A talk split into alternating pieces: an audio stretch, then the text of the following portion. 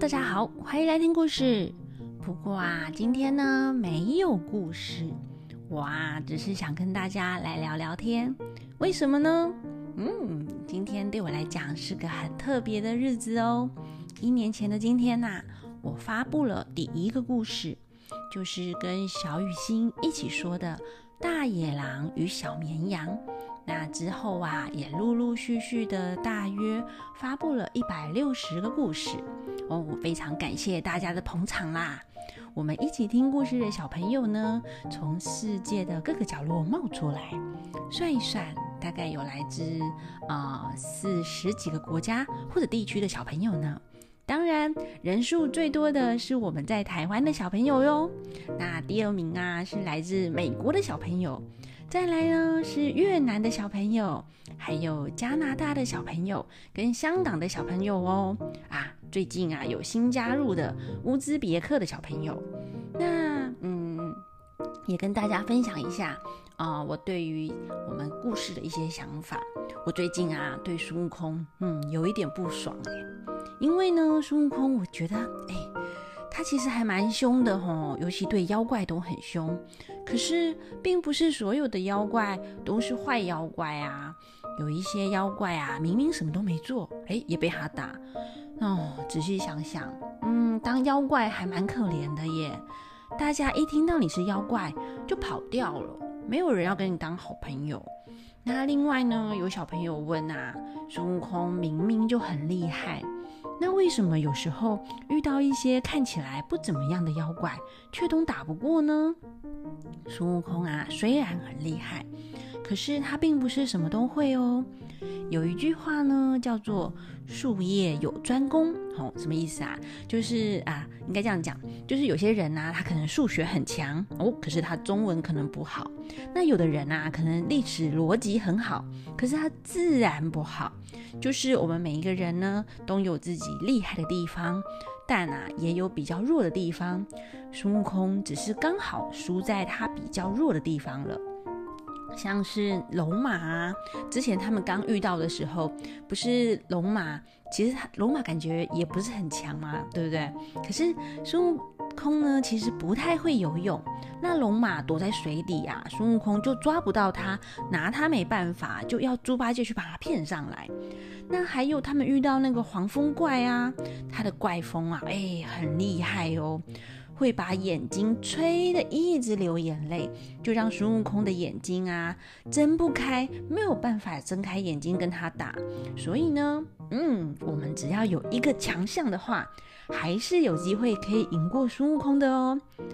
例如啊，嗯，孙悟空，我觉得他可能是坐不住的人，他应该没办法乖乖上学。那我们呢，光是每天上学这一点哦，就赢过孙悟空了耶。那另外猪八戒啊，哼，他虽然呢很爱吃又爱睡觉，有时候啊还会乱说话，可是大家有没有发现，其实三藏法师对猪八戒比较好哎，而且啊还会听猪八戒的话。上一次呢也是靠猪八戒去当女婿，他们才可以好好的吃一顿晚餐，睡个好觉呢。那沙悟净的话。哎，他的话其实不多哎，我觉得啊，他的存在感有一点低吼。那可是呢，他也算是那种认真做事的好徒弟了。那再来龙马，嗯，除了最近啊，他变回龙去对付黄袍怪之外，他都一直乖乖的当一只马。其实呢，他偶尔也可以帮忙顾一下三藏法师啊。那这样三藏法师就不会自己乱跑，跑去妖怪的巢穴了。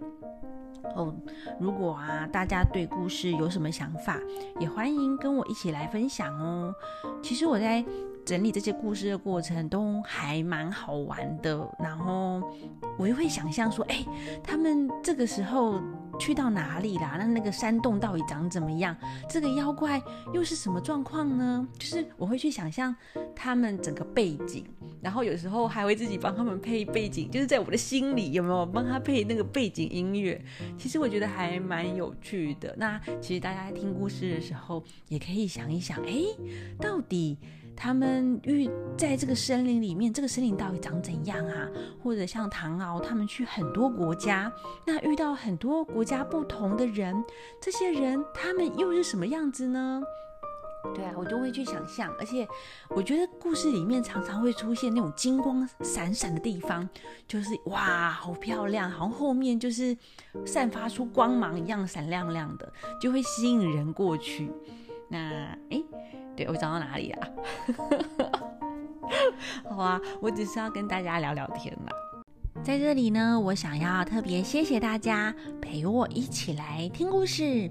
因为我觉得啊，嗯，听故事啊，说故事哦，真的都让我很开心哎。因为故事不只是故事，我们还可以设计不同的延伸活动，或者啊是来玩个游戏。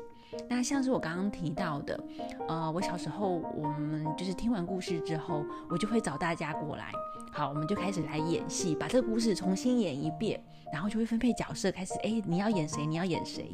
那其实就很好玩啊。